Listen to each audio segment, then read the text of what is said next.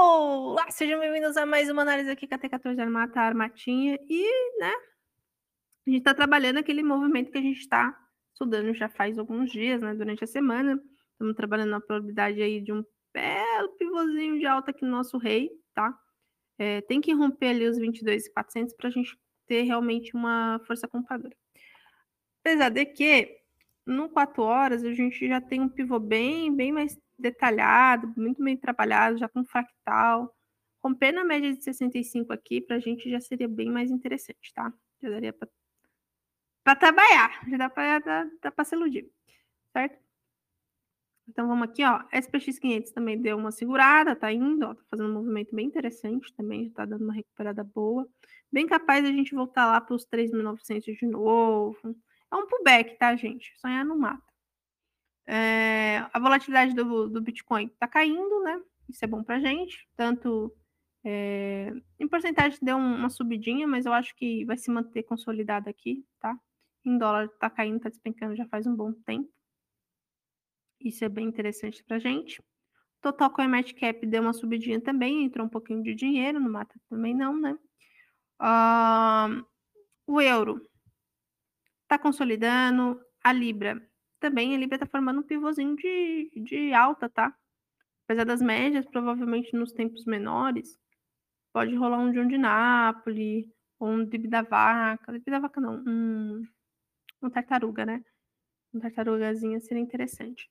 Uh, o ouro tá naquela, né? Não sai daqui dessa região. Não perdendo esse fundo aqui pra gente seria interessante, tá? Mantendo aqui, talvez faça um fundo duplo sei lá. A prata, a mesma coisa, a prata tá até bem mais feia, perdeu o fundo, fez um pivô de baixo, confirmou um de um de Nápoles, né? Já de venda aqui. Tá indo, gente, tá? A prata tá ficando meio. Tá meio ficando punk aqui, né? Provavelmente ele vai chegar nesse fundo aqui. Ou ele vai virar um caixotão, tá?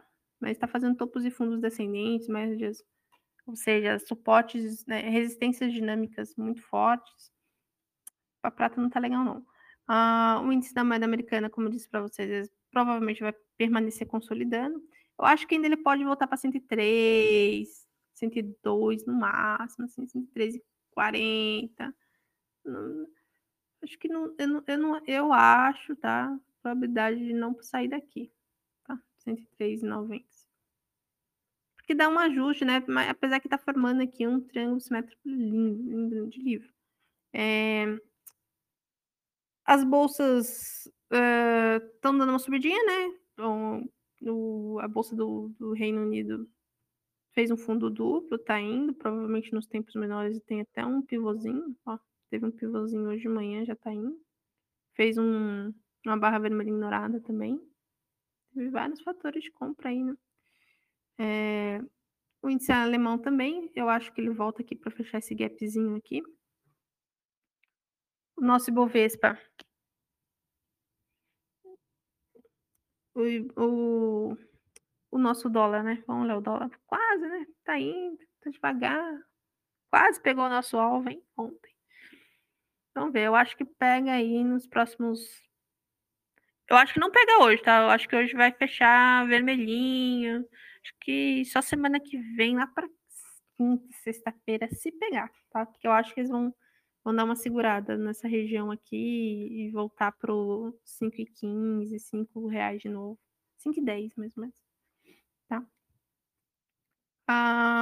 Eu tô de olho em duas moedinhas. Eu tô de olho na uva. Tá? Numa rejeição de tartaruga. E na TRX também, mas é uma rapidinha aqui no 30 minutos, tá? Vamos ver se vai... Esse aqui é um, um uma rejeição de tartaruga teve aqui, né? E aqui é um, um famoso tartaruga mesmo, tá? Um penda aqui, essa linha amarela indo. Não vai ser muita coisa, não. É uma rapidinha mesmo.